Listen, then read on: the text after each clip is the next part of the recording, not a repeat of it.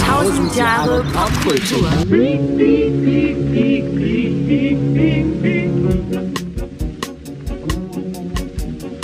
Einen wunderschönen guten Tag und herzlich willkommen zu Tausend Jahre! Popkultur. Mit dem heutigen Thema Die goldenen 20er. Addendum. Addendum Teil 1, meine Nase klebt. Special Effekt hat so seine Tücken. Ne? genau. Ja, da sind wir wieder zurück in der 100 Jahre äh, äh, Jubiläums-Episode, sage ich mal. Ja. Wir hatten natürlich noch nicht alles aufgetischt. Ne, natürlich nicht, wie das so bei Jahrzehnten immer ist. Und die 20er, das krasseste Jahrzehnt ever bisher. Ähm, da müssen wir einfach noch mal ins Detail gehen. Ne? Genau. Und ähm, wie wir das ja immer halten, wir fangen mal mit der Chronik an. Abgeschlossen haben wir mit 25. Jetzt sind wir also bei 26. Und ich starte mal gleich mit der Türkei. Die hat nämlich im Februar beschlossen, das Haremsystem und die Polygamie abzuschaffen und das wesentlich fortschrittlichere Zivilgesetzbuch der Schweiz, das ZGB, zu übernehmen. Ach, War mir auch neu. Aber das muss dann ja da noch lange vorgeherrscht haben. ähm, ebenfalls im Februar präsentierte sich Berlin mit einer Neuerung. Die erste grüne Woche öffnete ihre Ausstellungspforten. die gibt es bis heute, oder? Ja, ist auch krass, dass das damals schon Ja. losging. Hätte ich überhaupt nicht gedacht, ehrlich gesagt. So mitten in der Industrialisierung. Mhm. naja. Äh, Allerdings erstmal nur auf nationaler Ebene. Berlin hatte noch einen Ass im Städteärmel. Anlässlich der dritten Funkausstellung konnte der Funkturm seiner Bestimmung übergeben werden. Seine Stahlfachwerkkonstruktion erinnert an den Pariser Eiffelturm. Und heute steht der Berliner Funkturm unter Denkmalschutz. Was ich auch nicht wusste übrigens. Sieht auch noch gar nicht so alt aus Ich eigentlich. habe den gerade gar nicht so vor Augen. Ja, es ist so dieser komische, dieses Okolyt, wo, Ja. wo so ein Stab durchgesteckt ist. Mhm. Mhm. Ja, äh, ihren Sitz in Berlin hatte auch die neu gegründete Daimler-Benz AG, die einen Zusammenschluss der Daimler Motorengesellschaft und mit der Rheinischen Gasmotorenfabrik Mannheim, Benz und Zieh war. Um einen Zusammenschluss in Sachen Frieden und Neutralität bemühten sich die UdSSR und Deutschland. Sie schlossen einen Freundschaftsvertrag, der als Nachfolger des Rapallo-Vertrages galt, aber keine wesentlichen Neuerungen fixierte. In Deutschland wurde in den sich um einen dauerhaften Frieden bemühten Völkerbund aufgenommen. Einstimmig. Ja, und die amerikanische Schwimmsportlerin Gertrude Ederle ging als erste Frau in die Sportgeschichte ein, weil sie den Ärmelkanal durchschwamm. Sie benötigte 14,5 Stunden, eine Zeit, die die des bisherigen Weltmeisters übertraf. Ja, und am 29. Dezember starb einer der bedeutendsten deutschsprachigen Dichter, Rainer Maria Rilke. Jetzt noch so ein paar kurze Eckdaten. Im Mai, äh, Erwin Schrödinger veröffentlicht fünf Arbeiten zur Wellenmechanik, also jetzt mal ein bisschen Physik. Ne? Am 2. Juni schlossen sich in München die Zweigverbände des deutschen Lebensmittel- und Kolonialwarenhandels sowie der Edeka-Verband zum Reichsverband des deutschen Kolonialwaren- und Lebensmittelhandels zusammen. Auch krasse Edeka schon am Start. Ne? Darf ich da kurz einen, äh, äh, Klar, äh, einen immer. Einzug? Ja. Einwurf, so heißt das. Nicht Einspruch, Einwurf. Bitte, immer, immer. Wir haben uns doch letztens noch gefragt, als es um äh, Bra- Brausepulver ging. Ja. Hast du gefragt, ob es denn nicht zufällig Ahoi-Brause gewesen wäre? Und es war die Ahoi-Brause. Im Ernst? Tatsächlich. Guck mal, dann ist das ne, dieses, dieses Style auch. Ja, ich glaube 25 voll. oder wann war das? Irgendwie so. Krass. Ja, mhm. Ja, das passt. ja.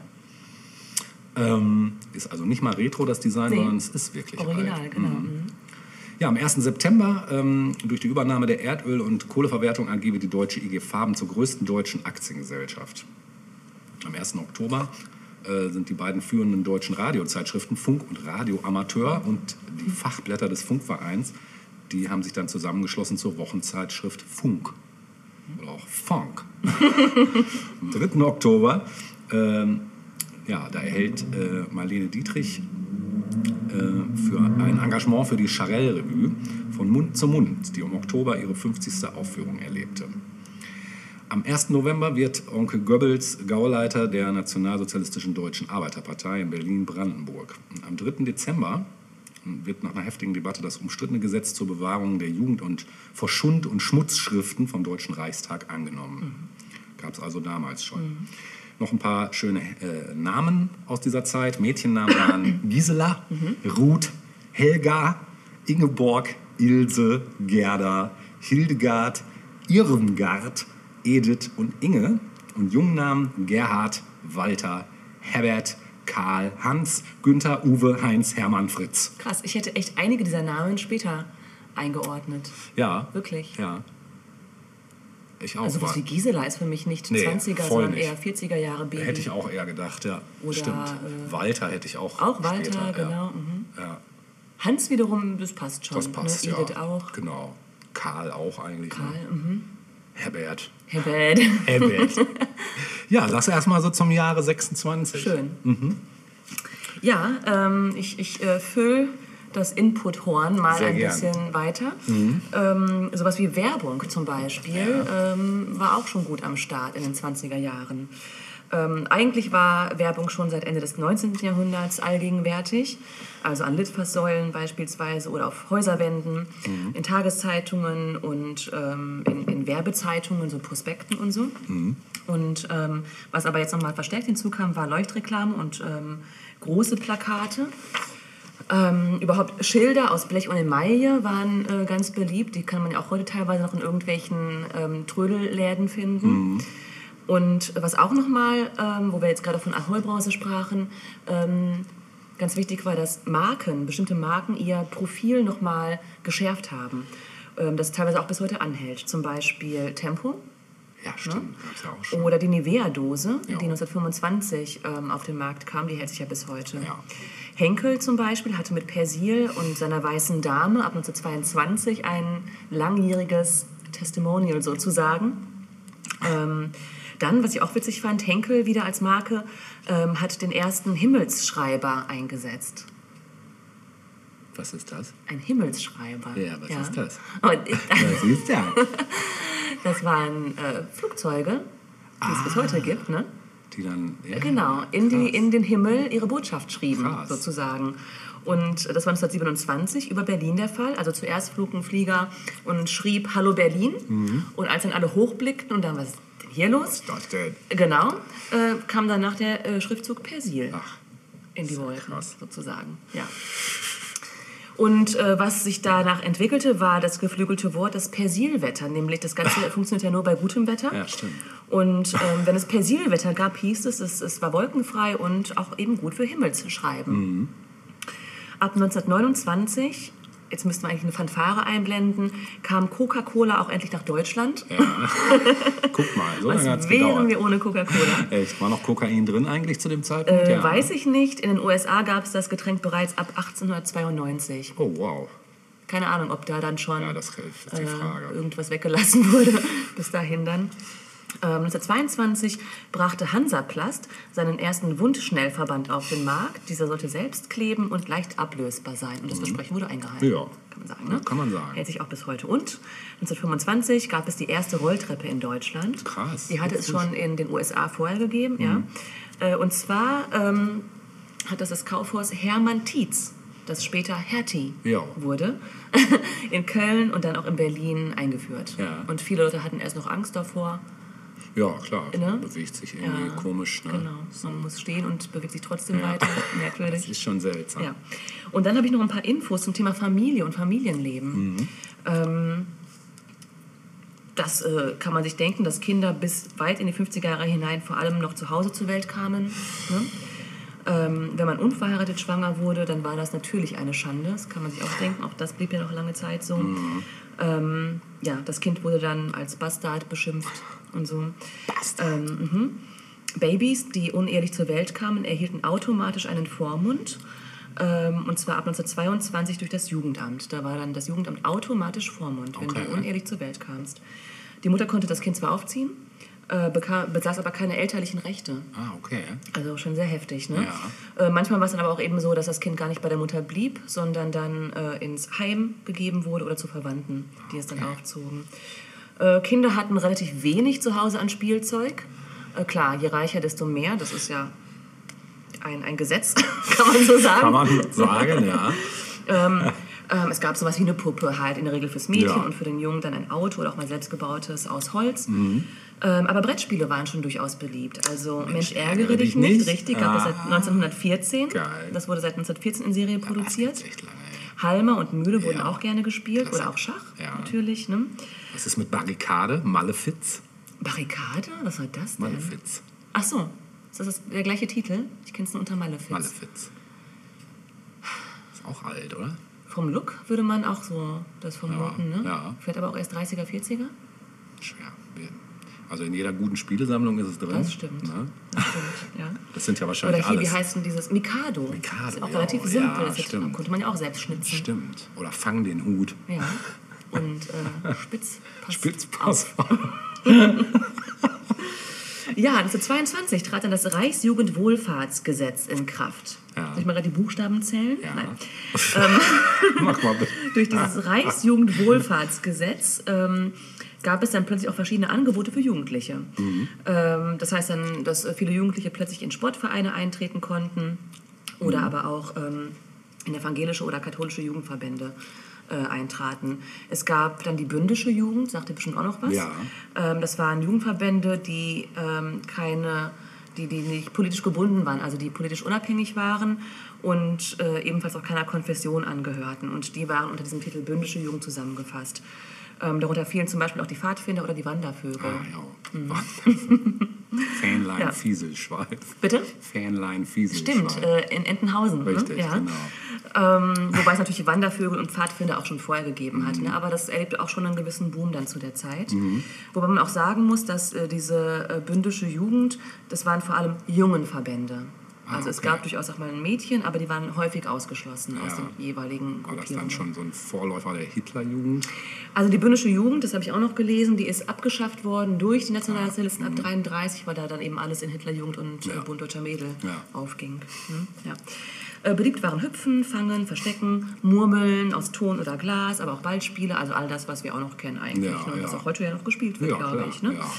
Ja. Ähm, Sammelbilder wurden zur Ja, Massenware und die dazugehörigen Alben, Ja, in die die, ja, in die, die äh, Sammelbilder eingeklebt wurden. Mhm. Die Kinder hatten einen relativ langen Schulweg, also das, was wir immer wieder von der Elterngeneration hören.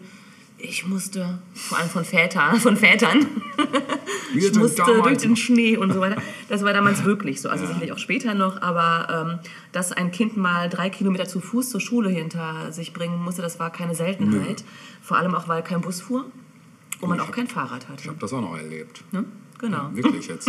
Ist nicht mal gelogen. das stimmt. Ich bin auch immer zu Fuß Ja. zur Schule eine halbe Stunde. Ja, guck mal. Ja, durch Wind und Wetter. Ja, ich auch.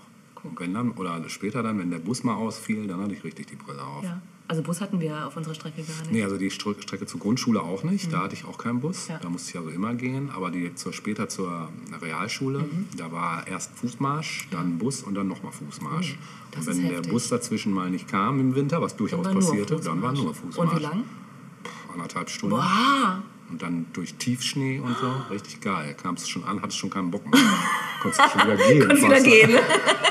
Fünf Minuten Unterricht, um rechtzeitig zu Hause zu sein, musste man wieder aufbrechen. Ja, Das richtig, ist ja krass. Richtig scheiße. Und ja. hat es dir geschadet? Nein. Nein. Doch. Vielleicht. naja, es, es kann auch schöner sein. Ja, ja, ne? es kann auch schöner Das ist sein. heftig. Ja, aber damals wurden noch keine Kompromisse eingegangen. Heute ist das ja was anderes, Nee, habe ich so das Gefühl. Ja. Heute. Nee, ich bleib zu Hause. Ja, okay. Ja. nee, nee. Auch wenn man erkältet war oder so. Ja, ja, Also, alles. Ja, klar. ich meine, jetzt in Zeiten Im von Covid, Fiebertaumel.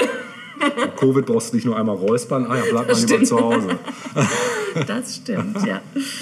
ähm, naja, ansonsten durfte man ab 14 dann voll erwerbstätig sein. Also es hatte sich ein bisschen, 14? bisschen gebessert, ja, ab 14. Ähm, aber auf dem Land, äh, im Familienbetrieb, durfte man auch schon früher Vollzeit arbeiten. Ja.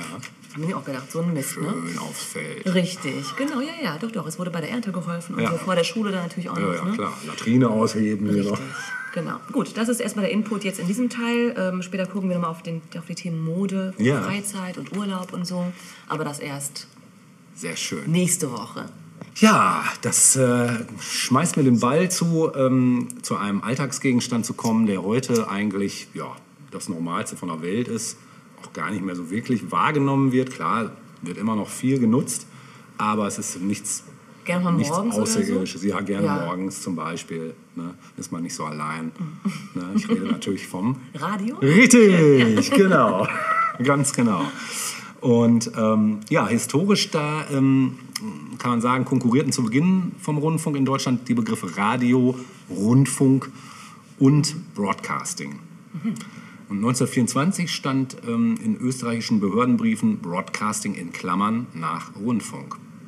Und die Reichspostverwaltung in Berlin lehnte das Modewort Radio nämlich ab. Radio sei nichts anderes als Strahl. Besserwisser. Echt, ne? Scheiß Pfennigfuchser. Scheiße. Und die Reichspost gebärdete sich nämlich damals so als Sprachbewahrer. Das wusste ich zum Beispiel auch nicht. Ja, und sie verbannte aus ihrer Korrespondenz zum Beispiel die Worte Poste Restante und rückkommandierter Brief. Ihr Votum gegen das Wort Radio hatte also Gewicht. Ja, in Gemeindeutsch heißt es das Radio, abgeleitet vom Radiogerät. In Mittel- und Norddeutschland ist immer ein Neutrum. In Süddeutschland, im österreichischen Der. Deutsch und genau, Der Schweizer, äh, genau, Hochdeutsch ist der Radio ebenfalls üblich, abgeleitet vom Radioapparat. Und außerdem bezeichnet sowohl im deutschsprachigen Raum als auch im globalen Sprachgebrauch das Wort Radio einen Hörfunk- und Radiosender oder eine Senderkette, wie zum Beispiel Radio Bremen. Ähm, die Kurzform Radio ist in dieser Bedeutung immer sächlich, bis ein Kompositum gebildet wird, das anders verlangt, äh, das anders, anderes verlangt, wie zum Beispiel der Radiosender. Und im deutschsprachigen Raum begann der Rundfunkbetrieb 1920, zuerst in der Schweiz und Deutschland mit Testsendungen. Erste regelmäßige Programmausstrahlungen folgten dann Ende 22 und Anfang 23 durch zwei schweizerische Flugplatzsender. Und im Herbst 23 mit der Reichsdeutschen Funkstunde Berlin und im Oktober 24 mit der österreichischen RAWAG in Wien. Ort der ersten reichsdeutschen Rundfunksendungen war das erste Tonstudio Deutschlands, das heutige Altbaustudio der Universität der Künste in Berlin. Ja, und in den Anfangsjahren war die Technik äh, analoge Empfangsgeräte für einen Großteil der Bevölkerung natürlich noch unerschwinglich, wie das dann immer so ist, ne? was ja dann später der Fernseher auch war. Allerdings war durch den Selbstbau beispielsweise eines Detektorenempfängers ein Empfang von Ortssendern auch für ärmere Bevölkerungsschichten möglich. Musste man da halt so ein bisschen nerdig irgendwie rumschrauben. Ne? Das geht auch heute tatsächlich immer noch, aber man weiß wie. Manchmal ist es ja sogar so, äh, ich weiß nicht, ob du das weißt, äh, bei manchen Musikinstrumenten, zum Beispiel bei einer E-Gitarre, kann es dir passieren, dass du mal aus Versehen einen Radiosender reinkriegst durch die.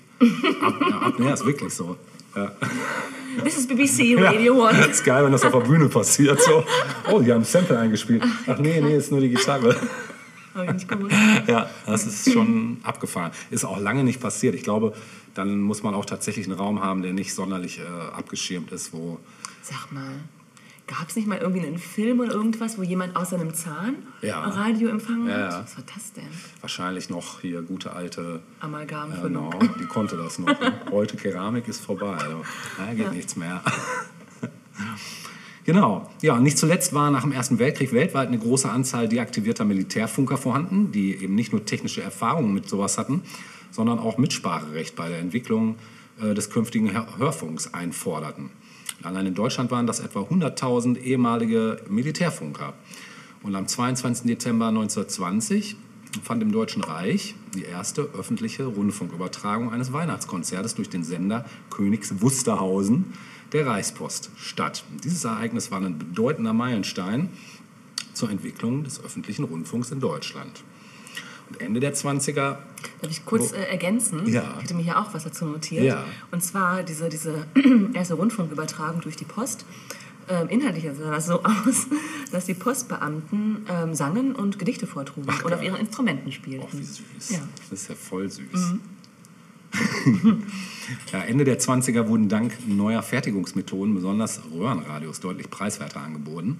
Und so wurde das erste weit verbreitete Gerät dann im deutschsprachigen Raum der fünf Jahre lang von Audion produzierte Ortsempfänger OE333 der damaligen Löwe Audion GmbH. Ähm, ja, es wurde natürlich aus der Funkausstellung auch vorgestellt, sowas. Ja, und wegen der, wegen der modernen Methoden wird äh, Sigmund Löwe in der englischsprachigen Literatur als deutscher Henry Ford aufgeführt. Genau. Das kostete damals 36 Reichsmark 50. Das geht eigentlich, ne? Also ja gut, für heutige Verhältnisse geht das, genau. Einschließlich der Dreifachtriode 3NF, vergleichbar mit der späteren ECC 83. Das ist jetzt so Nerd-Talk. Lediglich die entsprechende Antennenspule aus Draht musste dazu gekauft werden. Um alle Bevölkerungsschichten mit der nationalsozialistischen Propaganda effektiver zu erreichen, wurde dann 33 der Volksempfänger entwickelt und im August 33 dann äh, präsentiert. Ja, das Gerät kostete dann nur halb so viel, ne, dann konnte sich das auch Mhm. jeder gönnen, genauso wie eine Bildzeitung ja auch nur einen Spottpreis im Vergleich zu einer normalen Ja, und kostet. ein Schnaps auch. Genau. genau. Ja, zack, ne, hast du sie alle versorgt. Ja, hochwertige Radiogeräte waren mit einer ähm, Gegentakt-Endstufe bestückt. Zur Vereinfachung der Senderwahl gab es schon vor dem Zweiten Weltkrieg vereinzelte Gerätemodelle mit einem automatischen, durch einen Motor angetriebenen Sendersuchlauffunktion. Sowie mit mehreren sogenannten Sendertasten, wo das halt dann gespeichert schon war. Genau. Ja, auch die Entwicklung von Autoradios begann schon vor dem Krieg in Europa und Übersee. Die spielten auf dem Markt aber noch kaum eine Rolle, da sie teuer und recht anfällig waren. Ne? Ich weiß auch gar nicht, wie du in den damaligen Autos überhaupt was hören konntest, so laut wie die schon Waren wir da waren. nicht froh, dass die überhaupt liefen, Ja. die Autos? Genau, dass du sie nicht schieben musstest, genau. Ja, so viel erstmal zur m, Radioabhandlung von meiner Seite. Hast du Ja. da noch was Nee, ergänzen? nee, nee. Ich hätte aber ein Musikstück zu Ja. Das äh, kommt zwar nicht aus den 20ern, aber es passte so schön, weil es natürlich auch eine Anspielung auf die 20er, äh, Menge Anspielungen auf die 20er drin sind. Und das kommt von einem meiner damaligen Neudeutsche Welle-Helden, nämlich von Hubert K. Radio brennt? Nee, ne? Wer hat das denn ges- gesungen? Äh, weiß nicht, die Ärzte? Ach, die Ra genau, die Ärzte waren es, genau. Radio, die Radios. Radios. genau. Ähm, nee, das kommt von Onkel Hubert K. Und der hat auf seiner ersten LP, Meine Höhepunkte, hatte er, ich glaube, es war sogar das letzte Lied auf der Platte, das Stück Radio. Und das möchte ich euch jetzt gerne vorstellen. Sehr schön. Viel Spaß damit.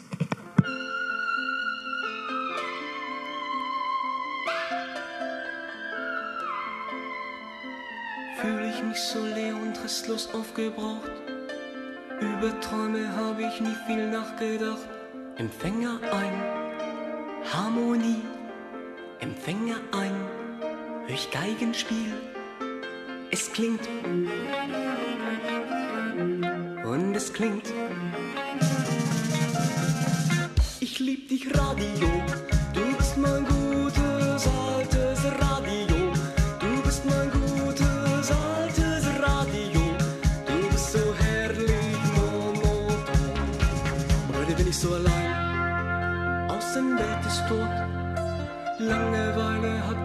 den Verstand geraubt. Empfänger ein, nie allein. Empfänger ein, kosmisch rein. Es klingt und es klingt.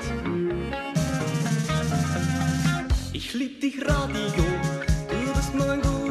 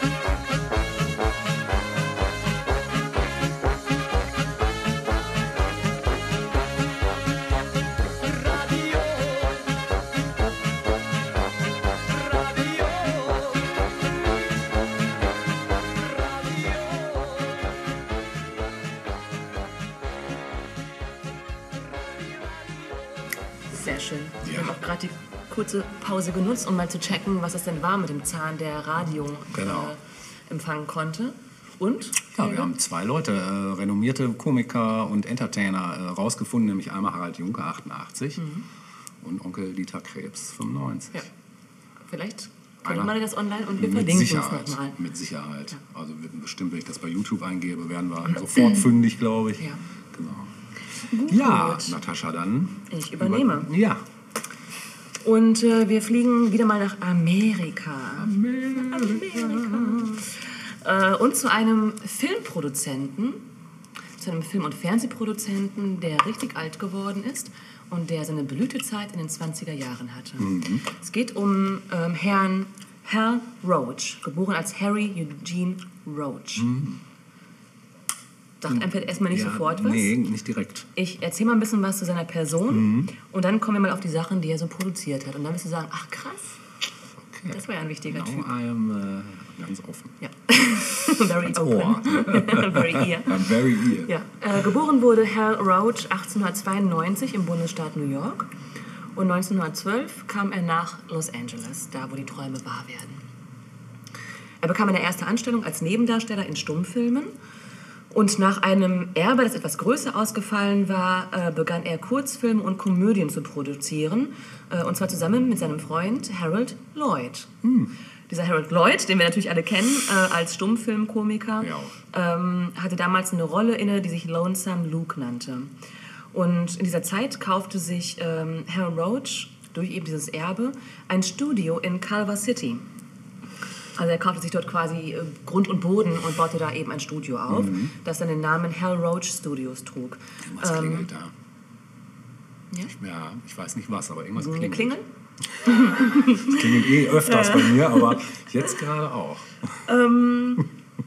Naja, dann hatte er eben Erfolge mit Stummfilmgrößen, auf die ich gleich nochmal eingehen werde. Mhm. 1927 gab es dann einen Vertriebsvertrag mit wem? Mit MGM, wie irgendwie alle damals. Ne? Also es war so gab auch nichts das anderes. Google, das Google seiner Zeit oder, oder so. Ne? Amazon. Ja. Ähm, 1928 war er auch ein früher, ein früher Produzent, der den Weg Richtung Tonfilm einschlug. Ähm, und schon 1929 dann hat er dann auch erste, äh, äh, erste Ton-Kurzfilme veröffentlicht. Ähm, das Witzige, auch, aber auch darauf komme ich gleich nochmal ein, ähm, auch wirklich faszinierend, dass bevor es synchronisierte Fassungen in anderen Sprachen gab, die Schauspieler und Schauspielerinnen ähm, die äh, Szenen neu eingespielt haben in anderen Sprachen, die sie aber eigentlich gar nicht sprachen. Ach. Also es wurden ihnen äh, das, die Drehbücher gezeigt, sie haben dann die Sätze auswendig gelernt oder auch Krass. Textkarten im Hintergrund hinter der Kamera. Auch Und es gibt da auch noch Aufnahmen, ähm, das sagt dann gleich nochmal, um wen es sich da behandelte zum Beispiel, die man auch heute noch auf YouTube finden kann, wo dann berühmte Größen ihrer Zeit dann Deutsch sprechen zum Beispiel, vermeintlich. Krass. Das ist ganz, ganz abgefahren, einfach Ja. viel Arbeit auch dahinter steckte. ne? Ja. Ja, ab 1931 ähm, hat er dann auch Spielfilme statt ausschließlich Kurzfilme gedreht, denn diese Kurzfilme waren irgendwann nicht mehr profitabel. Die 20er waren ja doch sehr, ähm, sehr auch die Zeit der, der Kurzfilme. Also ähm, es fallen immer wieder Begriffe, wenn man da ein bisschen reinliest, von Reels, also One Reel, Two Reel und so weiter. Ne? Das sind quasi die Tonspulen. Ähm, je nachdem, wie lang sie waren, dann, das war so die Maßeinheit. Ne? Eine Tonspule war quasi ein Reel und so. Ah, okay. Lustig war, heute gibt es auf Instagram auch Reels. Richtig, genau. Aber da, da ist der um, ja, mhm. Krass. Aber der äh, Ursprung, Ja, liegt da. weißt du, als wäre ich hier irgendwie ein Hundladen. Ja nicht weiß, du nutzt sowas doch nicht. ich nutze es nicht, aber ich weiß Bescheid. Ah, so. Ja, man muss ja auch wissen, warum man es nicht nutzt. Ja, ja. Das ist richtig. Punkt an dich. Ja. Auf jeden Fall. Genau. Ähm, genau, und, äh, und so ein Two-Reeler beispielsweise hat er dann so eine Länge von, ich glaube, 18 bis 25 Minuten oder so. Ah, okay. Ne? Also das, was wir letztens auch äh, von Buster Keaton ähm, verlinkt haben, ähm, One Week zum Beispiel, wäre dann, glaube ich, von der Länge her ein Two-Reeler gewesen. Ah, das ist interessant, weil eine Schallplatte auch, glaube ich, so ein. Von Mhm. Das ist ein Two-Riller. Sozusagen. J-Riller ist das. Ja, das ist, wenn du auf einer Schallplattenseite hast du auch immer so maximal in diesem Bereich eben Ja. Zeit zur Verfügung, sonst wird es Ja, von der gut. Qualität nicht, nicht mehr Ah, gut. verstehe, okay. Ja, und sonst wäre auch so eine Platte relativ Oder das, Dick genau. und breit, ja. speziellen Schallplattenspieler, genau. Ähm, ja, genau. Also er stieg dann irgendwann eben, weil es einfach profitabler war, auf äh, Spielfilme um. Und ähm, 1937 kam es dann äh, zum Ende der Zusammenarbeit mit MGM. Ähm, Äh, Interessant fand ich auch den Grund dafür, denn ähm, Hal Roach hatte ein Projekt geplant mit dem Sohn von Benito Mussolini Oh. Ach, krass. und das gefiel MGM nicht so richtig. Ja. Auch wenn Das Roach, zeichnet sie ja schon wieder aus, genau. eigentlich. Auch wenn Roach darauf bestand, dass, es, äh, dass die italienische Regierung damit nichts zu tun hätte, sondern nur in Anführungsstrichen italienische Banken. Geld stinkt ja bekanntlich nicht. Ne? Natürlich nicht. Nein. Ähm, naja, insgesamt waren Roach-Produktionen dann aber auch nicht mehr so furchtbar erfolgreich. Er ist dann einen neuen Vertrag eingegangen mit United Artists. Ne? Und seine neuen Filme waren dann eben weniger Komödien, sondern auch ernstere Sachen, wie beispielsweise die äh, gefeierte 1939er-Version von Von Mäusen und Menschen, also die Verfilmung von John Steinbecks Roman. Ne, das äh, geht auch auf sein Konto. Ähm, ja, er war dann in der Folge der erste Hollywood-Produzent, der alle seine Filme ausschließlich in Farbe produziert hat. Und zwar damals noch mit dem System Cinecolor. Ach, das war noch der Vorläufer von Technicolor. Richtig, ne? genau. Ab 1948, also auch schon vergleichsweise früh, ähm, liefen dann TV-Produktionen und TV-Wiederholungen seiner alten Filme. Also der war schon ein Visionär, muss man sagen. Ähm, er hat immer relativ früh gemerkt, wohin so der Weg geht und ist dann da auch aufgesprungen. Ähm, ja, insgesamt wurde Hal Roach 100 Jahre alt Wow. und war selbst im Alter noch relativ aktiv. Krass. So, und ähm, ich möchte vor allem gerne auf eine Sache eingehen, die unglaublich erfolgreich war in den 20er Jahren und die durch ihn produziert wurde, nämlich die kleinen Strolche. Ach, Ja. krass. Er hat aber auch ähm, Dick und Doof produziert. Also, Auch? Ja, genau. Also Krass, ähm, okay, ja, Stan Laurel und Oliver Hardy. Genau, ja. Und natürlich Harold Lloyd sowieso. Ja. Ne? Ähm, aber da wir auf Dick und Doof, wie wir hierzulande sagen, äh, ja schon mal eingegangen sind, glaube ich, als es um Humor ging, Mhm. Ja. äh, dachte ich, gucken wir uns noch mal die kleinen Strolche ein bisschen genauer Ja, an. Weil super. du kennst sie natürlich auch, Ja, genauso klar. wie ich. Habt ihr geliebt. Genau, denn wie wir auch schon letztens mal besprochen haben, es gab in den 80ern zumindest, vielleicht auch schon früher, in den 90ern schon weniger, äh, Wiederholungen im Kinderfernsehen mit Stummfilmen. Revivals. Genau. Und unter anderem eben auch die kleinen Strolche. Und das war, glaube ich, auch immer ein Highlight. Voll. Genau. ähm, ja, es war ein absolutes Novum, ähm, dass Hal Roach sich Kindern gewidmet hat und die quasi vor die Kamera geholt hat. Ähm, insbesondere, weil es sich um arme Kinder handelte und zwar arme Kinder, die vom echten Leben berichteten sozusagen. Der Ursprung, der liegt 1921. Da war nämlich ein, ein Mädchen zu ihm zum Vorsprechen gekommen mit seiner Mutter und irgendwie hat ihn das voll abgeturnt, weil das war so zurechtgemacht und es kannte die Texte perfekt und es war einfach zu perfekt in seinen Augen. Und ähm, nach diesem Vorsprechen blickte er aus dem Fenster und sah auf der gegenüberliegenden Straßenseite so einen Platz mit altem Schutt und Baumaterial und da spielten halt so eine Gruppe, spielte eine Gruppe ärmerer Kinder halt. Und offenbar ähm, diskutierten die Kinder darüber, welches Kind nun welchen Stock haben dürfte. Und das äh, zog sich wohl eine Weile hin und Herr Roach war total fasziniert davon und dachte, das könnte doch was äh, für die Kamera sein. Cool. Und so nahm das Ganze seinen Lauf. Also er hatte dann die Idee, daraus eine Kurzfilmserie zu machen. Ähm, er hatte auch schon früher mal eine Projektidee gehabt, wo ein dunkelhäutiger Junge namens Sunshine Sammy, der später auch Teil der Our Gang, also ein kleines Strolchen nannte sich ja im Original Our Gang, ne, aber darauf komme ich gleich nochmal zu sprechen, genau, Ja. ja. Ähm, Sunshine, Little Strokes.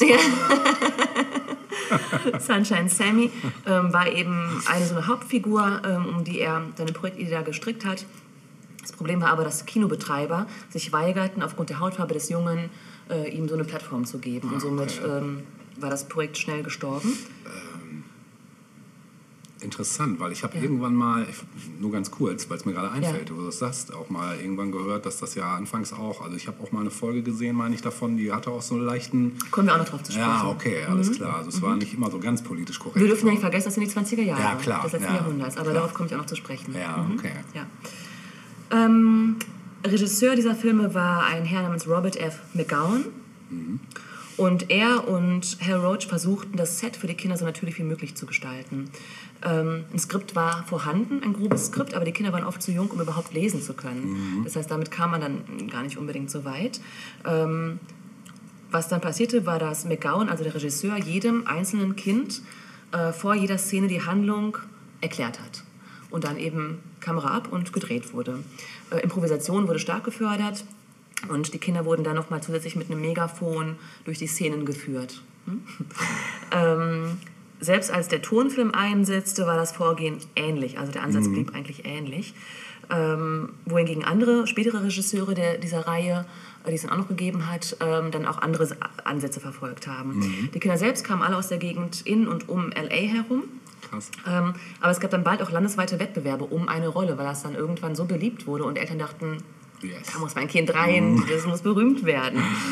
Casting. Und ja, genau, und das führte dann eben dazu, dass Eltern wirklich das Studio bombardierten. Ähm, unter anderem sprachen auch Shirley Temple und Mickey Rooney, die späteren Megastars, äh, vor, genau, aber wurden abgelehnt. Also Das ist krass. äh, bekamen keinen Part in dieser Okay. Serie. Mhm. Ähm, ja, Our Gang gilt als, also vielleicht nochmal zum, zum, ähm, zu dem Titel ähm, Our Gang. Also auf Deutsch eben die kleinen Strolche. Im Ursprung sollte die Serie ähm, Hell Roach Rascals heißen. Die Pilotfolge hieß Our Gang. Und ähm, wobei die erste Folge, die ausgestrahlt wurde, nicht Our Gang war, diese Pilotfolge, die wurde erst danach ausgestrahlt, aber für die Presse wurde eben diese Pilotfolge bereits ausgestrahlt unter dem Titel Our Gang. Und die Presse war so angetan von diesem Titel, dass es quasi so der, dann irgendwann auch der zweite offizielle Titel wurde, Our okay. Gang. Ne? Und wenn man sich das, auch das verlinken wir natürlich, ähm, wenn man sich dann den Vorspann anguckt, dann steht da, glaube ich, immer Hell Roach und dann so Our Gang. So, also es ist dann irgendwie so eine Kombination aus beiden Titeln. Ähm, ja, Our Gang gilt als eine der ersten Produktionen in der Geschichte des Kinos, in der weiße und schwarze Kinder als gleichberechtigt tatsächlich dargestellt wurden. Ernie Morrison, also den, den wir vorher schon als Sunshine Sammy kurz kennengelernt haben, der dann in Our Gang nochmal eine Rolle bekam, auch eine große Rolle, war der erste dunkelhäutige Schauspieler, der einen langjährigen Vertrag mit einem Filmstudio unterschrieben Krass. hat. Mhm. Aber es gab eben auch Kritik. Ähm, das, was du jetzt vorhin kurz angesprochen hast, diese Kritik war damals noch gar nicht so, das war nicht aktuell. Ne? Also so weit war die Bewegung nicht, dass man das jetzt irgendwie groß hätte kritisieren können. Ähm, aber rassistische Stereotype wurden ähm, dargestellt. Also sei es nun durch eine Sprache oder Dialekte, die den äh, schwarzen Kindern in den Mund gelegt wurden, Ja. oder vermeintliche Witze über die Hautfarbe. Ja, Ne? genau. Da kann ich mich nämlich Ja. dran erinnern. die dunkelhäutigen Schauspieler, als sie erwachsen waren, haben das tatsächlich anders empfunden. Mhm. Also die ähm, haben darauf hingewiesen, dass auch andere Kinder, also es gab dann eben das dicke Kind, Ja, das blonde Kind, Ja, das, das- Kind mit den Sommersprossen und alle bekamen so ihr Fett weg. genau. Es ist natürlich schon mal ein Unterschied, ob du jetzt äh, eine Gruppe ähm, wie Schwarze in Amerika, die ohnehin schon extremst benachteiligt waren, dann nochmal extra irgendwie Ne? Also das ist natürlich schon nochmal ein Unterschied. Ähm, die Schauspieler selbst haben das so aber tatsächlich nicht erfunden, äh, empfunden. Ähm, ein Zitat von einem der Schauspieler war dann später, wir waren einfach nur Kinder, die Spaß hatten. Also die Kinder selbst scheinen das so auch gar nicht mitbekommen zu haben. Aber das ist ja auch oft der Fall. Ja. Also ne? das ähm, muss jetzt nicht unbedingt eine, eine Entschuldigung sein. Ähm, es gab aber auch diverse Kinos im Süden der USA, die den Anteil an schwarzen Kindern in der Serie kritisiert haben. Also für die war das too much. Okay. Und das hätten die am liebsten gar nicht erst gesehen. ähm, ja, zu Beginn wurde hauptsächlich im Freien gedreht. Tiere waren auch immer wieder Teil des äh, Casts. Also du erinnerst dich vielleicht an den Hund Ja, mit dem schwarzen Ring Klar. ums Auge. Der kam aber, glaube ich, erst ab den 30er Jahren mit dazu. Ah, okay. Aber davor hat es auch schon, ich glaube, einen, einen Esel oder eine Ziege oder irgendwie sowas gegeben. Also Und es war doch auch erst stumm und dann kam es, Richtig, ne? genau, in den 20ern. Es fing als Stummenfilm Genau. an und dann später war es dann eben auch mit Ton. Ja. ja. Ich Genau. erinnere mich noch an eine Folge, das war auf jeden Fall eine Stummfilmfolge. Ja. Die spielte in so einem komischen Haus, wo es spukte. Und das war eine meiner absoluten Lieblingsfolgen. Natürlich auch Skelette auftauchten. Mal gucken, und ob wir die noch so. Ja, das wäre echt geil. Das wär die würde schön, ich wenn's die gerne noch mal wieder sehen. Ja. Ja. Ähm, ja, die größten Stars der Serie waren eben jener Ernie Morrison, also Sunshine Sammy, Mhm. äh, Mickey Daniels, Mary Coleman und Ellen Hoskins als Farina. Ähm, vielleicht sagt ihr der Name noch was. Mhm. Ja. Äh, Farina war, ähm, fing zuerst als ähm, Baby an Mhm. Und ähm, sollte auch zuerst ein Mädchen darstellen ähm, und wurde ganz schnell zum beliebtesten schwarzen Kinderstar der 20er Jahre. Ähm, ab 1926 kamen dann neue Kinder in den Cast, weil die anderen schon zu alt geworden waren. Ne? Aber. Farina blieb tatsächlich. Ah, ähm, also ab 26 hatten wir dann auch eine Figur oder ein Mädchen namens Jean Darling, Ja. was finde ich vom Titel oder vom Namen sehr für die Ja. 20er Jahre spricht. Voll, so, ja. ne? ähm, wenn du dir mal Fotos dazu anguckst, dann wirst du sie auch erkennen. Das war so ein blondes Püppchenmädchen. Ja, ja, ich glaube, ich kann mich daran erinnern. Ja. Stimmt. Und der Hund, von dem wir vorhin sprachen, der hieß Pete the Pup. Nicht Ähm, Rin Tintin. Nee, nein. ähm, ja, ab 1929 gab es dann die erste Folge mit Ton und die nannte sich bezeichnenderweise Smalltalk. Aha. Ähm, 1931 kam George McFarland hinzu und der spielte Spanky. Spanky ähm, wirst du auch sofort erkennen, wenn du Fotos siehst. Ähm, der stieß auch schon als Kleinkind dazu und blieb dann auch relativ lange. Ähm, das war dann später so eine Art Macher, so ein bisschen in der Serie. Ja. Also so, hm? äh, so ein bisschen Ahnung und Plan hatte. Ja. Ähm, ja, er wurde, also George McFarlane wurde dann auch sehr schnell zum größten Star der Our Gang-Truppe und hatte dann auch irgendwann andere Rollen. Und er machte zwei Sprüche populär, nämlich Okidoki ähm, und Okidok. Also seither Krass. waren das so zwei Sprüche, die man auch normal im Alltag benutzte. Ja. Okidoki. Geil. Ja. Ähm, ab äh, 1935, an den wirst du dich gewiss auch noch erinnern, kam Alfalfa dazu, also der Schauspieler Karl Schwitzer.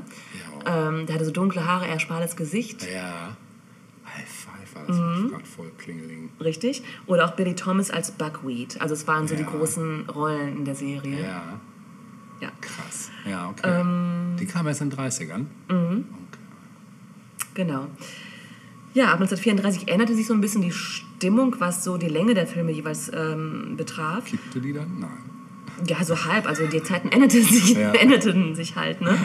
Denn Kinos zeigten von nun an eher Spielfilme und weniger Kurzfilme. Mhm.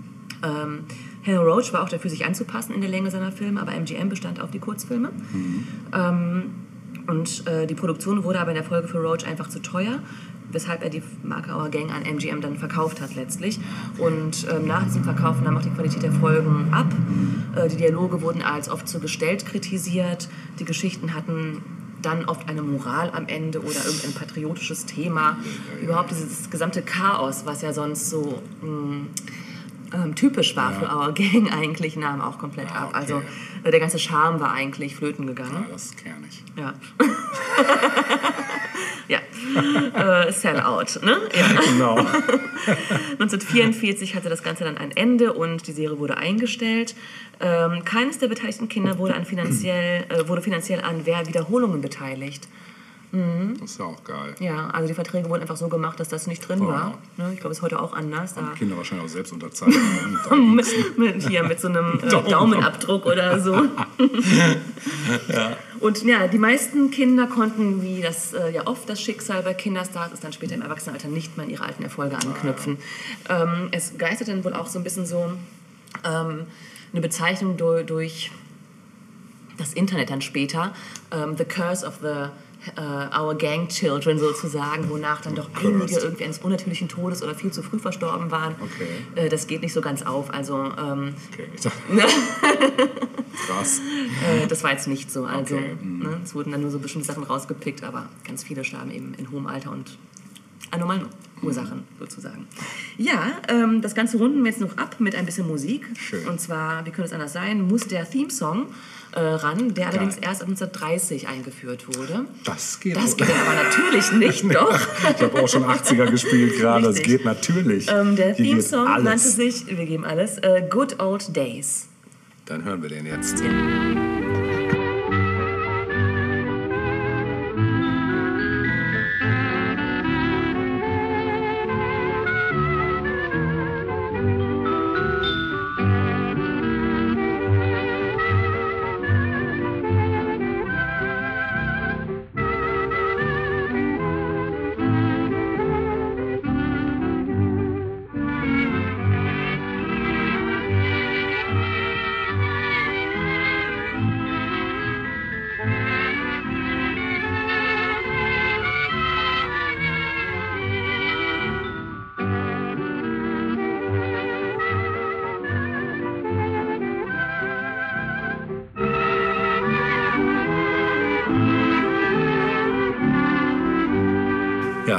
für diese ganzen zahlreichen Flashbacks, die ich hier gerade erleide. Erstmal das Intro von, Die kleinen Strolche. genau, und das andere erwähnen wir jetzt nicht, weil das wär, würde das Thema sprengen.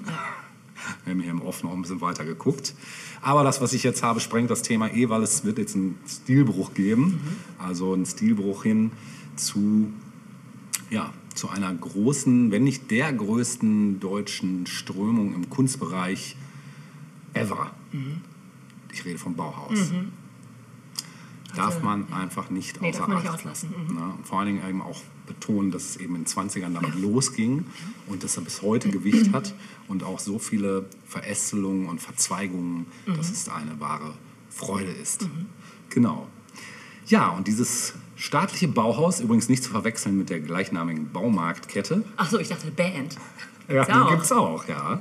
Die gibt es auch, stimmt. Damit natürlich auch nicht zu verwechseln. War eine von 1919 von Walter Gropius in Weimar gegründete Kunstschule. Ja, Kunstschule. Ne? Muss man erstmal so einen Moment sacken lassen. Ne? Also nach Art und Konzeption war das damals eben was völlig Neues, da das Bauhaus eine Zusammenführung von Kunst und Handwerk darstellte. So, so ähnlich wie die Freimaurer.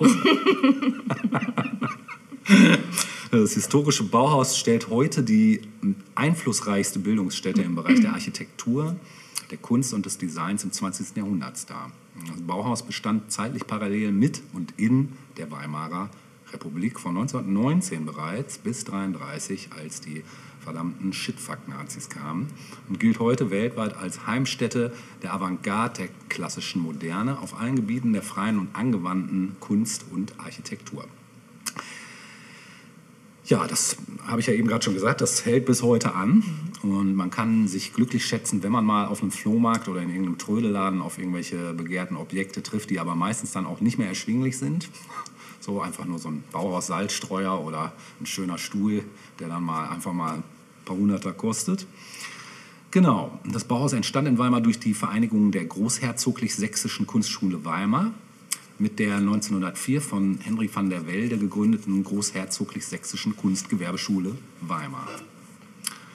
Ähm, sie wurde zum direkten Vorläufer des Bauhauses, das dann in den äh, in Van der Weldes Schulgebäuden seine Arbeit aufnahm. Und 25 erfolgte der Umzug dann nach Dessau und ab 26 im Gebäude des Bauhauses Dessau. 1932 musste das Bauhaus nach Berlin dann umziehen. Ja, und 33 wurde es geschlossen. Und der Einfluss des Bauhauses war so bedeutend, dass ähm, ja, umgangssprachlich der Begriff Bauhaus oft auch mit der Moderne in Architektur und Design gleichgesetzt wird eigentlich. Genau.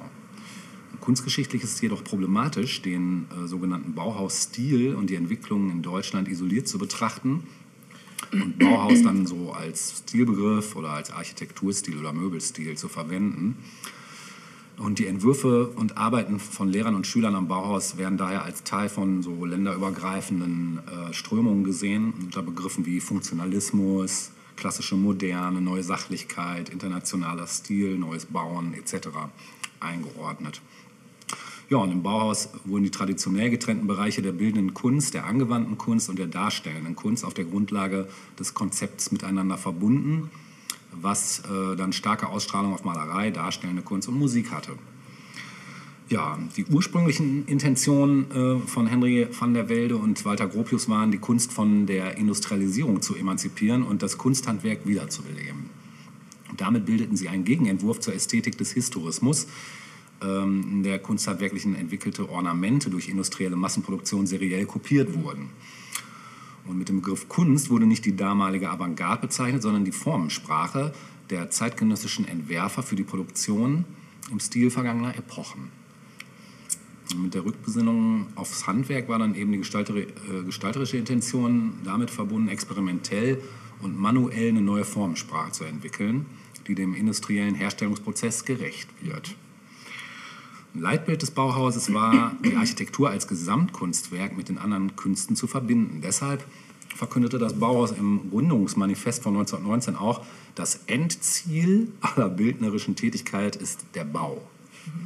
Im Laufe der Entwicklung resultiert jedoch besonders das heutige Industrie- und Grafikdesign aus diesen Ideen. Und in der Architektur hat sich das modulare Bauen nicht nur bei Industrieanlagen, sondern auch bei der Schaffung äh, günstigen Wohnraums, zum Beispiel in Satellitenstädten von Megametropolen, durchgesetzt. Ne? So die klassischen Plattenbauten und so. Also es gibt auch Sachen, die nicht so toll sind. Nimm zum Beispiel Gropius Stadt in Berlin. stimmt, Ne? ja. Ist ja so ein Beispiel. Alles Führt ist zu schon Hero- Heroinabhängigkeit. kann dazu führen, genau. Zu Risiken und Nebenwirkungen vom Bauhaus, genau. Schauen Sie Christiane F. oder lesen Sie das Buch. Genau. Und das staatliche Bauhaus war vom Gründer Walter Gropius als eine Arbeitsgemeinschaft gedacht, in der die Unterscheidung zwischen Künstler und Handwerker aufgehoben werden sollte. Durch das Schaffen äh, wollten die Mitarbeiter des Bauhauses gesellschaftliche Unterschiede beseitigen und zum Verständnis zwischen den Völkern beitragen. In den Intentionen und Ergebnissen bestanden damit vielfältige Ähnlichkeiten und Verbindungen mit dem 1907 gegründeten Deutschen Werkbund, dessen Mitglied Walter Gropius bis 1933 nämlich war. Ja, mal kurz, ähm, also der, der Gropius konnte halt sehr bedeutende Künstlinger, äh, Künstlinger, Künstler äh, engagieren. Künstling. Kün- Du Künstling, du bist so künstlich, hör mal. Äh, nämlich wie zum Beispiel Johannes Itten, Gerhard Marx, Paul Klee, Oskar Schlemmer, Kandinsky. Ähm, und 23 kam der Konstruktivist äh, Laszlo Moholy-Nagy als Nachfolger des Malers Johannes Itten, der für ganzheitliche lebensreformerische Ideen stand. Und zu dem möchte ich noch mal kurz blicken, zu dem Moholy-Nagy, weil der mich persönlich damals in, meinem, in meiner Fotoausbildung sehr ja, fasziniert und auch inspiriert hat, weil ich muss dazu sagen, ich habe kein Fotodesign studiert, also ich habe das nicht studiert, ich habe eine klassische Handwerksausbildung in der Richtung gemacht und da war es eigentlich überhaupt nicht üblich, irgendwie künstlerisch zu arbeiten. Also sprich das Gegenteil vom Bauhaus eigentlich, weil es ging eigentlich immer nur um die funktionale Umsetzung von irgendwelchen Aufgaben. Was weiß ich, fotografiere Ottomane XY oder Küche Z äh, in dem und dem Licht. So, ne? Da- Dementsprechend hat mich der, der Job des Fotografen an sich auch relativ schnell abgeturnt, weil das überhaupt nicht das war, was ich mir vorgestellt hatte. Ich war dann auch kurz davor und hatte überlegt, ey, sch- schmeißt du das jetzt und studierst es lieber? Hab's dann nicht gemacht, hab's durchgezogen mh, mit dem, äh, mit dem Ergebnis, dass ich heute nicht mehr fotografiere. Wie schade. Ja, einerseits schon, aber andererseits habe ich da einen großen Schritt gemacht, weil das Digitale gerade losging. Also es war so Mitte der 90er, als die digitale Fotografie gerade so startete.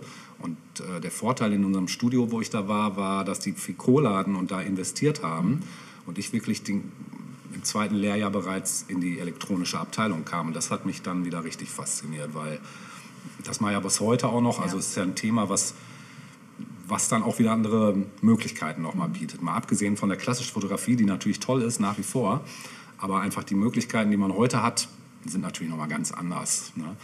Und äh, ich fand den Moholy Notch halt immer faszinierend, weil der zu einem Zeitpunkt mit solchen Sachen schon experimentiert hat, die, die man jetzt natürlich leicht machen kann. Damals war das aber voll der Aufwand. Ich will auch gerade darauf noch hinaus, also ich will gerade erklären, was ich meine. Also vielleicht kurz was zu dem Moholy Notch, der war ungarisch-US-amerikanischer Maler, Fotograf, Typograf und Bühnenbildner. Und von 23, 28 war er Lehrer am Bauhaus. Und äh, Moholy Notch war eben Nachfolger von Johannes Itten äh, und Leiter des Vorkurses am Bauhaus in Weimar. Und lehrte dort und später in Dessau bis 1928. Ja, und Moholy Notch war einer der bedeutendsten Lehrer vom Bauhaus. Er war Assistent von Walter Gropius und beschäftigte sich daneben mit typo typografischen Entwürfen. Da muss man vielleicht mal gerade was zu sagen. Typografie wissen vielleicht die meisten oder nicht. Hat immer was mit Buchstaben Ja, zu Setz, tun. Setz, Setzung oder wie Genau? Setzen. Schriftsatz. Schriftsatz. Genau, Ja. genau. Und das war ja früher auch noch eine ganz andere Nummer als heute. Also heute geht es alles digital. Du Früher musst es hatten- immer neu setzen. Du Richtig. musst so Kästchen. Genau, genau. Du hattest deine Kästchen mit deinen, mit deinen äh, Buchstaben und du musstest also ganz früher die ja natürlich auch noch selber anfertigen. Also sprich, der ganz klassische Druck Ja. hat die Dinger ja noch selbst geschnitzt. Ja. Ne? So weit war es ja schon nicht mehr. Er hat sich diese Mühe trotzdem natürlich noch gemacht. Also er hat, das waren eben genau die Experimente, die er gemacht hat auch, äh, eben mit Typografie zu experimentieren. Und diese ganzen Sachen, die wir heute haben, sei es Zeitschriften, sei es Videos, sei es ne, alles da, wo, wo, wo, wo Typografie eine Rolle spielt oder zumindest mm, weg vom Standard geht. Also da haben wir meistens immer einen ganz klaren Einschlag und den Wegbereiter des äh, Moholy Notch, der eigentlich so den Weg für geebnet hat, dass sich das überhaupt so entwickelt hat. Ne? Ähm, Genau, mit Fotografie hat er eben auch experimentiert und äh, beschäftigte sich mit nicht gegenständlicher Malerei, beeinflusst von Malevich, also Kasimir Malevich. In seinem Berliner Atelier pflegt er Kontakt zu Kurt Schwitters, The äh, Theo von Dösburg und äh, Laszla L. Lisitzky. Und seine Arbeit als Grafikdesigner war stark von der D-Stil-Bewegung, niederländische Künstlervereinigung war das. Beeinflusst und natürlich dem Konstruktivismus und der Märzkunst. Hast du das schon mal gehört? Nein. Hatte ich bis dato, dato auch nicht. Das war von äh, Kurt Schwitters so ein erfundenes dadaistisches Gesamtweltbild. Es macht sehr viel Spaß, sich da mal mit zu be- befassen. Ähm, genau, März übrigens nicht der Monat, sondern. Ach so, okay. Kennst du auch noch? Ja, die kenne ich. Fand ich immer so faszinierend. Ich gerne Ja. geschluckt als Kind. Ja, genau. Es gab ja diese Minzdinger mit Schoko gefüllt. Das war immer so der Ersatz-März-Spezial. Ja. Die sahen so ähnlich aus, genau. War ein bisschen größer. Ja, gestaltend und beratend vereintete, äh, vereintete, vereinte er die ästhetischen Forderungen des Bauhauses mit den Bedingungen und Mechanismen der Produktwerbung. Das war also auch schon so ein überspannendes Ding, dass eben da auch im Werbebereich schon das eingesetzt wurde. Das Jenaer Glas zum Beispiel, das ist so ein klassisches Bauhaus, äh, so ein Bauhausartikel, wurde zum Inbegriff moderner, moderner Warenkultur. Moholy-Nagy erschuf ungegenständlich konstruktivistische Plastiken, Gemälde, Fotografien und Grafiken. Der war in den 20er einer der wichtigsten Fotogrammkünstler. Er arbeitete die theoretische und experimentelle Grundlage für die Etablierung dieser damals neuen Kunstgattung und er prägte den Begriff der Fotoplastik. Dazu werde ich auf jeden Fall was verlinken. Da gibt es sehr, sehr geiles. Und was ist ein äh. Fotogramm? Ja, das ist, ähm, Oder zu kompliziert, um es zu erklären? das ist wahrscheinlich einfacher, das tatsächlich mit dem Link zu zeigen, was da passiert. Im Prinzip sind das mehrfach verschachtelte ähm, Fotoobjekte. Also da wird mit Folien gearbeitet, mit Film und mit, mit ähm, das wird dann wiederum wie ein Dia behandelt, was quasi wie übereinander gelegt teilweise aussieht. Und dadurch entstehen räumliche Gebilde, weil das Ganze eben auch teilweise sich noch bewegt. Also es ist, ist schon sehr, sehr geil. Ne? Genau. Ähm, ja, er prägte den Begriff der Fotoplastik, weil Mhm. ne, das Ganze war halt wie eine Plastik, aber es war teilweise in Bewegung oder es war dadurch, dass eben gewisse Lichteffekte äh, eingesetzt wurden. Eine Art ähm, frühes Hologramm vielleicht? ja, auch. Ne? Es hatte schon so eine Ästhetik teilweise. Es war irgendwie nicht greifbar, weil es war dann teilweise projiziert oder so. Ne? Teilweise war es aber auch wirklich feste Gegenstände, die dann mit da reinspielten und so. Sehr, sehr abgefahren. Also ich werde das auf jeden Fall raussuchen. Ich habe das auch schon gesehen, dass es das gibt. Äh, auf YouTube kann man sich angucken. Ähm, die Arbeit mit Licht und dessen Brechungen, Fixierung und Reflexion prägten gleichermaßen sein Interesse an den neuen technischen Medien Fotografie und Film. 1925 erschienen seine programmatischen Überlegungen dazu in der Reihe Bauhausbücher unter dem Titel Malerei, Fotografie, Film. Ähm, es gibt hier zum Beispiel, von denen, was ich jetzt aufzähle, gibt es teilweise äh, auch Ausschnitte, manchmal glaube ich sogar die komplette, äh, ja, weil er hat ein paar Stummfilme gedreht, die kann man teilweise wirklich sehen. Ich werde mal sehen, dass ich davon was verlinke. Also zum Beispiel der Ton-Dokumentarfilm Lobsters oder so Sachen wie Lichtspiel Schwarz-Weiß-Grau, Marseille Vieux Port, Berliner Stillleben ist relativ bekannt und äh, Großstadt-Zigeuner. Das sind so ein paar, das sind unterschiedliche Jahre jetzt. Ne? Das eine 29, dann 31. Ja, und vor allem in den letzten drei, letzteren schafft es Moholy Notch, die Stimmung einzufangen und quasi die Musik visuell darzustellen. Das fand ich auch nochmal sehr faszinierend. Eigentlich die Frühform von Musikvideos, wenn du so willst, genau. Ja, die Nachwirkung des Ganzen ist noch interessant. Ab den 30er Jahren errichteten emigrierte jüdische Bauhausarchitekten in Tel Aviv mehr als 4000 Gebäude. Ich wollte gerade sagen, ich habe es nämlich in Tel Aviv gesehen. Hast du gesehen? Ja, Ah, geil. Ja, es gibt ähm, also eine Art Tour, ne? wenn du Ja. ins, ins Touristenzentrum gehst, kannst du da eine Map, eine, eine Karte sozusagen kriegen und dann die Häuser abklappern. Cool. Die wirken teilweise cool, ne? hä? cool auf jeden Fall. Man lernt dadurch auch die Stadt mal ganz anders kennen. Ja. Aber du würdest, also im Vorbeigehen würde dir das gar nicht unbedingt auffallen. Das sind halt normale Wohnhäuser letztlich, teilweise auch Mehrfamilienhäuser, Ja. die da halt einfach stehen und du denkst so krass, das ist irgendwie Teil Abgefahren. des 20. Jahrhunderts, des, des Kunstgeschehens des 20. Jahrhunderts. Ja, Ne? Mhm. krass. Ja. Ja, diese weiße Stadt mh, besitzt seit 2003 den Status eines UNESCO-Weltkulturerbes. Und Tel Aviv hat weltweit die größte Ansammlung von Gebäuden im Bauhausstil. Das wusste ich zum Beispiel auch nicht. Voll Und abgefahren. nicht eine tolle Stadt, sehr zu Ja, empfehlen. ja, möchte ich auch unbedingt mal hin. Ja. Einige der Protagonisten des Bauhauses, wie Josef Albers, Walter Gropius, ja, Noli Notch, Herbert Bayer und Ludwig Mies von der Rohe, emigrierten in der Folgezeit in die USA, wo mit einem besonderen Schwerpunkt beim Black Mountain College bald schon der Einfluss der Bauhaus-Lehr- und Entwurfskonzeption deutlich wurde. Also die haben sich überall gespreadet sozusagen.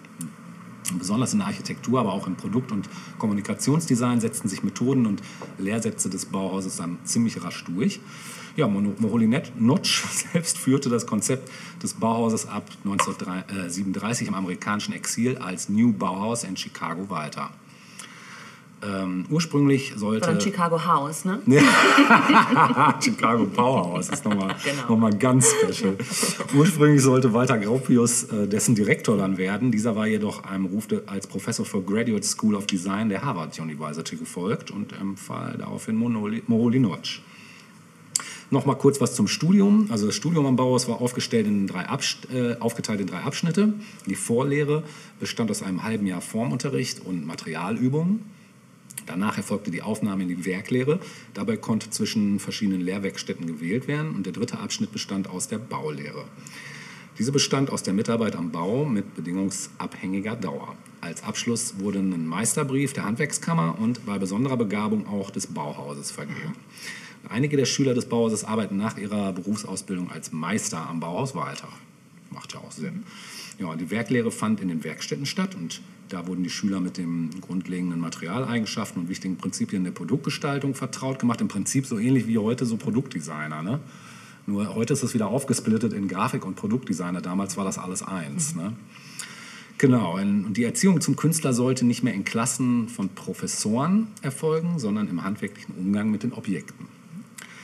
Der leitende Lehrer in den Werkstätten, die wurden nicht Professoren genannt, sondern Formmeister. Ihnen stand jeweils ein Werkmeister unterstützend zur Verfügung, der die Grundlagen des Handwerks beherrschte. Ja, Gibt es eigentlich Verfilmungen äh, zu dem Thema? bestimmt. Ja, also ich werde auf jeden Fall nochmal recherchieren, gibt es hundertprozentig. Es gibt bestimmt auch ein paar interessante Interviews, könnte ich mir vorstellen. Ne? Weil die sind ja auch teilweise, ich weiß jetzt gerade gar nicht, wann Gropius gestorben ist. Ich weiß auch nicht, wann Morolo Notcher, das muss ja irgendwann, keine Ahnung, Später. Ja, wesentlich später. Ja. Also ich denke mal so bis in die 70er, Ja, werden die teilweise noch gelebt haben. So. Genau. Äh, ja, ich möchte natürlich auch ein Musikstück spielen und du hast es eben schon angerissen. Es gibt natürlich auch eine Band, die den Namen trägt. Die ist zwar 020er mäßig, aber ich dachte mir, komm, ey, muss ich jetzt einfach spielen. Und wir hören jetzt ähm, von Bauhaus, hören wir den Song All We Ever Wanted Was Everything. Viel Spaß damit.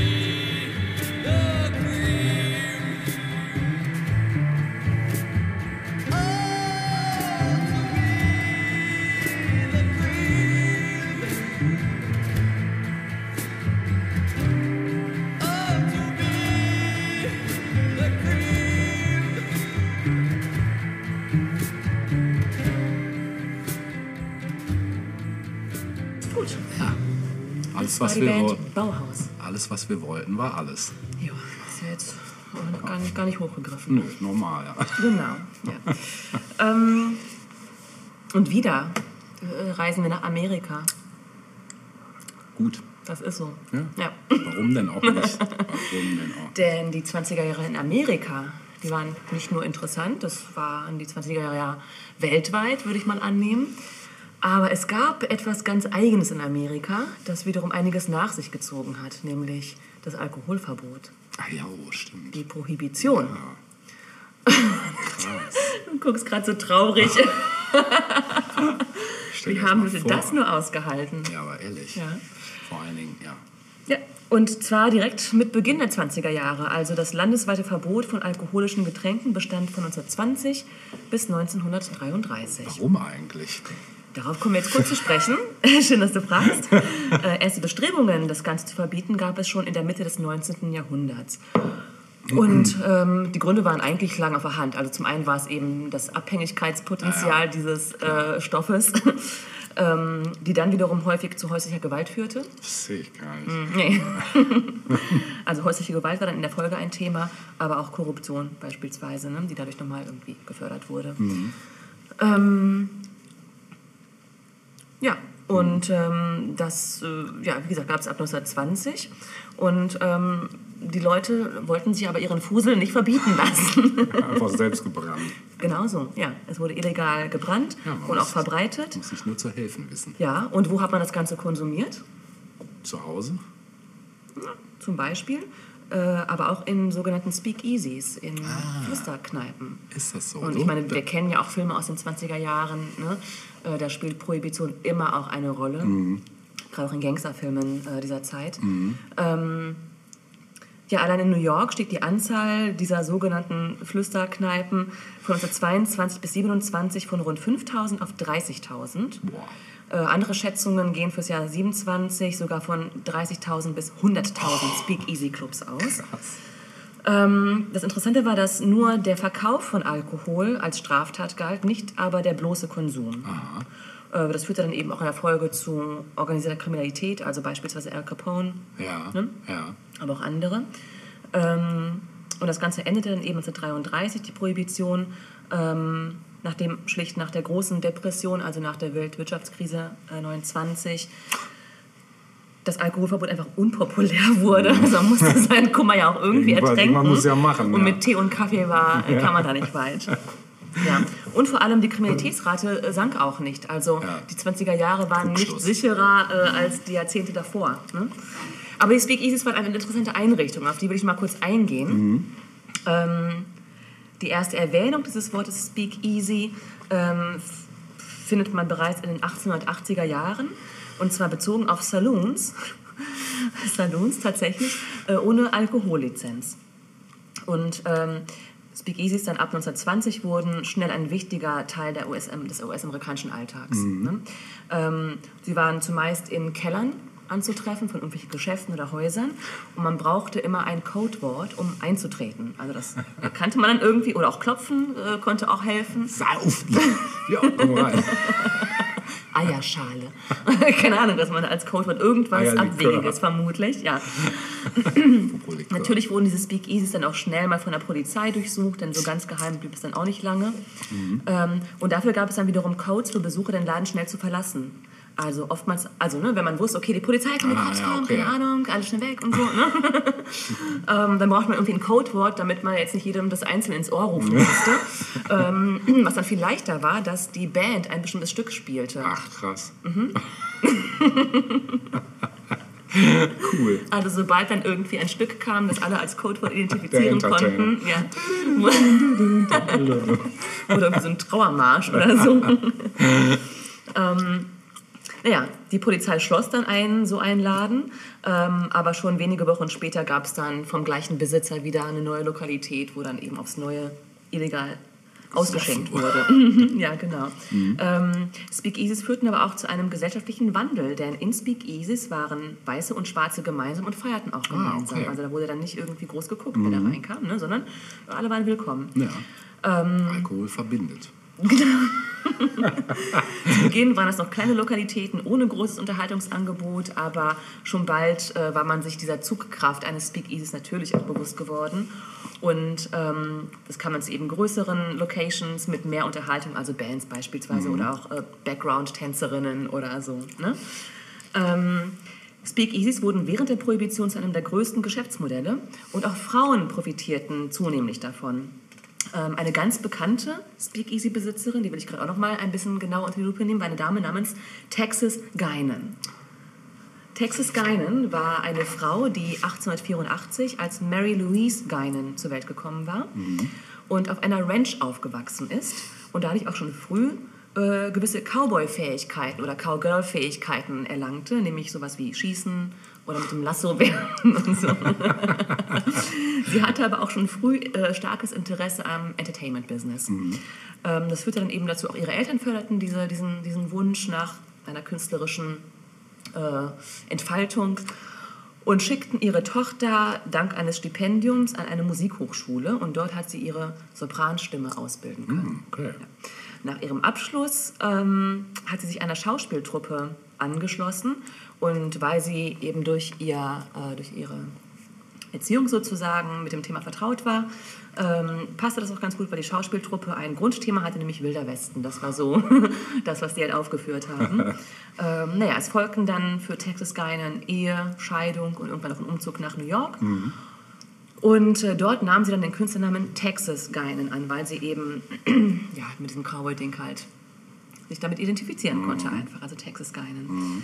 Ähm, sie war ab 1917 dann ähm, schauspielerisch aktiv und das auch noch weit bis in die 30er Jahre hinein. Äh, am Anfang waren es vor allem Musicals, aber dann mehr und mehr auch Western-Kurzfilme. Und an der Umkleidetür ähm, bei irgendwelchen Aufnahmen oder so war nicht ihr Name äh, angebracht worden, sondern eine äh, Landkarte von Texas, die Umrisse von Texas. Ja, und äh, Texas Guinan war dann auch bald als Produzentin aktiv. Also ähm, sie, hatte eine Produktions, sie hat eine Produktionsfirma gegründet, 1921, mit dem Namen Texas Guinan Productions. So. Und ab 1924, da war die Prohibition ja auch schon ähm, längst eingeführt worden, ähm, hat sie mit dem Schwarzmarkthändler Larry Fay in seinem Club L. Fay zusammengearbeitet. Den äh, haben damals auch große Filmstars besucht, ähm, aber auch in anderen seiner Clubs war sie eben als rechte Hand irgendwie zugegen. Ähm, ihre Hauptaufgabe bestand darin, neben dem Business sozusagen, äh, dass sie als eine Art Gastgeberin fungierte. Also sie saß auf einem Stuhl mitten im Club und hat die Gäste begrüßt. Und das heißt, sie hätte alle Gäste gleich behandelt, sei es nun Stars oder Gangster oder wer auch immer. Und allesamt wurden begrüßt äh, mit ihren Worten Hello Suckers. sie trieb die Gäste an, mehr zu trinken. Das meine ich die Hip-Hop-Kultur beeinflusst hat. Ja, ja, sie wird hier auch als MC teilweise bezeichnet in Echt? Texten und so. Ach, Mhm. krass. Ja? Geil. ja, wie gesagt, sie trieb halt die Gäste an, auch mehr zu trinken und zu Ja, konsumieren. recht so, ne? recht so, ja. Ja, ähm, sie wurde aber auch oft verhaftet, tatsächlich. Natürlich, weil dann immer wieder Clubs durchsucht wurden durch die Polizei und so, ne? aber sie ist immer wieder davon gekommen. Es konnte nämlich nie bewiesen werden, dass ihr die Clubs in Teilen mitgehörten. Und wer ihr dabei half, war natürlich der Mob. ne? Also hat halt ihre einflussreiche Freunde in der Unterwelt. ähm, das Witzige ist, wenn sie von der Polizei abgeführt wurde, wies sie die Band immer an, ein ganz bestimmtes Stück zu spielen, nämlich den Prisoners Song. also sie hatte auch einen guten Sinn für Humor. Ähm, irgendwann, wie das dann eben auch so ist bei Leuten, wie sie es war, äh, wuchs dann auch der Wunsch nach einem eigenen Club. Ne? Also nicht mehr nur mit diesem äh, Faye da zu tun zu haben, sondern eben auch einen eigenen Club zu managen. Äh, Faye selbst war jetzt nicht so ganz erfreut darüber, aber sie hat sich da durchsetzen können. Äh, vor allem hatte sie dann eine Art ähm, Bodyguard, muss man sagen, der den Namen Oni The Killer Madden hieß. Sein Spitzname war The Killer. ähm, ja, sie war bekannt für ihren Sarkasmus. Überhaupt war sie immer im Mittelpunkt. Ne? Sie tanzte gerne und alle wollten wohl in ihrer Nähe sein. Sie war the life of the party. So, ne? Klingt so, ja. ähm, sie hatte ihre Haare blondiert, auch selbst blondiert, trug massig Juwelen, Pelz äh, und witzigerweise um den Hals eine Polizeipfeife, die sie auch manchmal benutzte. Wurde dann privat. verhört, oder? Privat war sie ein bisschen ruhiger unterwegs, sie las gerne, hatte auch ihre Räucherstäbchen an, äh, aß kein Fleisch, interessanterweise, Oh. und trank selbst auch keinen Alkohol. Ach, abgefahren. Das ist echt abgefahren. Ich hätte jetzt gedacht, so voll die, selber voll Gar die nicht, Zecherin. gar nicht, Okay. überhaupt nicht. Ja. Ähm, selbst ihre Eltern besuchten sie oft in ihren Clubs. Mhm. Äh, Es hieß, dass ihre Mutter, die kein Alkohol trank, äh, dann mit einem Glas Milch in einem Club saß und das Treiben ihrer Tochter beobachtete. ja, aber 1929, der Börsencrash, hatte Mhm. dann natürlich auch Auswirkungen ähm, auf ihre Clubs. Also das Geschäft äh, ließ ein bisschen nach. Mhm. Ähm, 1933 erkrankte sie schwer an der Amöbenruhr. Habe ich schon mal gehört. Ruhr ist ja eine Darm, eine Ja, schwere Darmerkrankung. genau. Ne? Und habe ich Amöben, heißt nicht Amöben? Amöben, ja. Einer schweren Darmerkrankung, die sie durch verunreinigtes Wasser ähm, Ah, okay. bekommen hatte. Also offenbar gab es da irgendwie in Chicago so eine, so eine Ruhrgeschichte, wo sich viele infiziert haben und da war sie auch und äh, ist dann da Das. Ruhrgebiet wohl deshalb so heißt? so viele Gifte. Ja, für sie war das nicht so lustig. Sie starb nämlich noch im gleichen Jahr, am 5. November 33, krasserweise äh, einen Monat vor dem Ende der Prohibition. Ah, Ironie. Ja, sie wurde nur 49 Jahre alt, Oh. aber ihre Beerdigung war dann auch noch mal ein richtiges Happening. ähm, also insgesamt kamen 8.000 bis 10.000 Menschen zu ihrer Beerdigung. Okay, ja, Also ziemlich viele Leute kannten sie, hatten von ihr gehört und geil. Das ist mal ein Happening Ja. auf jeden Fall. und da ich ja vorhin schon einen äh, Song Ich erwähnt wollte gerade habe, sagen, den spielt sie ja wohl jetzt. Natürlich. Ja, super. Den Prisoner Song aus dem Jahre 24 in der Fassung von Vernon Dalhart. Ja, dann hören wir den jetzt.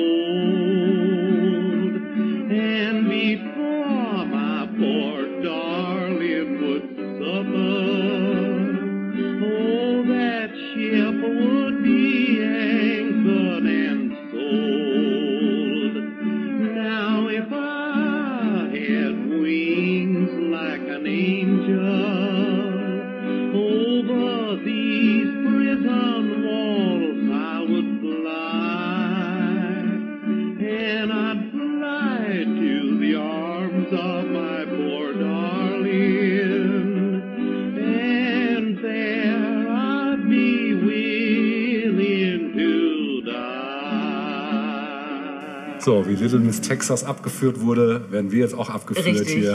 Da aus dem stehen schon die ersten- Cops und genau. klimpern mit den. Ist schon das Martinshorn richtig. gerade erklungen. Genau, wir müssen jetzt leider gehen. Aber wir Fliehen, sind, fliehen. Fliehen, ja, fliehen. Unser durch Speak, den Easy wurde, unser Speak Easy wurde aufgedeckt. Genau. Aber wir sehen uns ja nächste Woche schon wieder, wenn es wieder heißt Tausend Jahre? Popkultur! Peek, peek, peek, peek, peek.